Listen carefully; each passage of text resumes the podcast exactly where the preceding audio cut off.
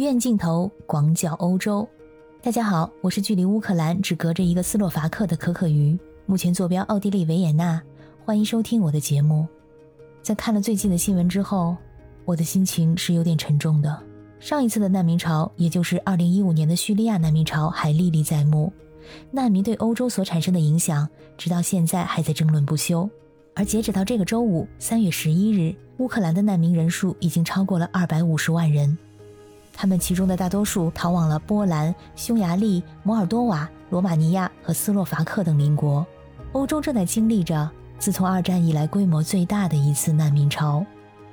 在这个时候，接收了将近百分之六十乌克兰难民的波兰，现在已经无力承受了。波兰本来在欧洲也不是一个特别富裕的国家，而另一个邻国人均收入计算是欧洲最贫穷的国家摩尔多瓦，更是招架不住，到处寻求紧急援助。而斯洛伐克也正在经历它的历史上最大的一次难民危机，可能快要撑不下去了。虽然欧盟已经表示，欧盟正在向乌克兰难民提供第一批五亿欧元的援助资金，但是这笔资金是远远不够的。波兰人表示，他们从来没有遇到过这种情况。如果不能持续的得到国际援助，这最终可能会变成一场人道主义的灾难。在靠近乌克兰边境的普热梅希尔市，这是一个才六万多人的小城市。一般来说呢，欧洲的小城市都是人口密度很低，但是当地的居民已经无法给新来的难民提供住所，没有什么空余床位了。当地的火车站候车厅到处都满满当当的，走廊、椅子还有人行道上全都挤满了难民。首都华沙和第二大城市克拉科夫同样警告，他们再也无法应对这些逃离乌克兰的难民潮了。稀缺的不仅仅是难民睡觉的地方，还缺塑料杯、餐具、拖鞋，还有羽绒被等等。另外还有一个非常严峻的问题，那就是新冠疫情。本来这乌克兰的病毒检测率就低，意味着在乌克兰可能还会有大量没有被发现的传播链。再加上新冠疫苗接种率低，目前的局势也使得不确定性大增。我们看照片啊，在人流量如此高的边境，却没有人戴口罩，因为和逃离战争、保全性命相比，新冠病毒似乎都已经成了非常小的威胁了。就算是有发热病人可能是新冠，但是这里既没有办法检测确认，也没有办法针对性的治疗，而且在边境根本也顾不上检查难民的疫苗接种情况，这无疑给疫苗的传播创造了有利的条件。在上一次2015年叙利亚的难民潮当中，德国因为为难民提供了相当优越的条件，而成为诸多难民的首选。就在这几天，前往德国的乌克兰难民人数激增，据官方的登记，难民数量已经超过了八万，实际人数可能要更高，因为肯定会有还没有登记的人。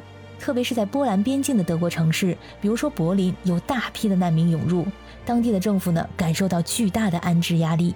所以，政府宣布，为了避免各个城市在安置难民的方面达到极限，特别是柏林，将使用专车将这些难民运送到德国的其他城市，分散开来。这样呢，就可以降低当地政府的压力。难民们也可以选择乘坐免费的交通工具前往其他的欧洲国家。这个政策让我回想起了我在2015年难民潮的经历。当时我由于出差，乘坐火车从维也纳前往法兰克福，在当时的火车上有不少的难民。列车员在平时检票的时候其实很严格的，每个人每张票都要仔细的检查。但是在那一次，他们看到中东长相的乘客呢，都会直接绕过去，连问都不会问一句。除了政府的主导之外，德国民众也在自发的迎接乌克兰难民。在上周的柏林火车站，人潮汹涌，数以百计的当地人呢等候在车站，他们手里举着写有住宿信息的牌子，准备为抵达的难民提供栖身之地。除此之外呢，还有不少人驱车远赴乌克兰的边境去迎接难民。但是可怕的是，人贩子和皮条客在这个时候也想趁虚而入。独自在德国的乌克兰年轻女性和未成年人都有可能成为他们的目标。由于乌克兰政府发布了动员令，禁止所有十八岁到六十岁的男性公民离境，告别了父亲、兄弟、丈夫和儿子，穿越边境逃进邻国的很多乌克兰难民。不是孤儿寡母，就是单身女性，这在人贩子的眼中，那就是免费的印钞机。柏林的主火车站人多客杂，让他们有了趁虚而入的机会。虽然目前有大量真诚的志愿者，但是在另一方面，有人想利用这种动荡的局面浑水摸鱼，为自己谋利。在这种情况下，一位乌克兰的女性难民甚至不敢轻易在站台喝水，因为她害怕被下了安眠药送进妓院。目前的德国志愿者们正在赶制乌克兰语的宣传单，过几天会在火车站进行分发。传单的内容包括：不要把护照交给别人，把手机带在身边，上别人车之前先把车号拍下来。别人提供住处，记得要查看对方的身份证件，把姓名和地址都抄下来。在波兰的一个城市弗罗茨瓦夫，一位十九岁的乌克兰少女经历了噩梦一样的遭遇。一名四十九岁的男子在网上发布信息，可以无偿为乌克兰难民提供帮助、安排食宿。一位十九岁的乌克兰姑娘和他取得联系之后，只身逃到了波兰。虽然素未谋面，但是一句波兰语也不会讲的姑娘选择相信他。然而，在好心人的家里却遭遇到了强奸。警方表示，嫌犯可能会因为野蛮犯罪而面临最高十二年的监禁。在波兰边境，在罗马尼亚等地。有人向未成年女孩兜售工作和房间，有形迹可疑的男人只向妇女和女孩提供帮助。在难民营里，总会有陌生人走进帐篷，问有没有人愿意跟着他们去法国，不要钱。很多孩子被绝望的父母单独送到邻国，但是在越过边境之后，这些孩子们却失踪了。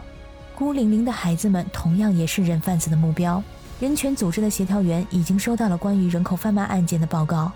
要知道，性剥削是欧盟成员国中最常见的人口贩运形式，将近四分之三的受害者是女性，四分之一的受害者都是儿童。这些远在异国他乡、无依无靠的妇女和儿童，无疑是非常脆弱的群体。如何保护他们的安全？如何保护他们免受人贩子拐卖和其他形式的剥削呢？亲爱的小耳朵们，感谢你们今天的陪伴。如果你有任何想法和建议，欢迎你在评论区里给我留言。也欢迎加入我的听友群进行互动。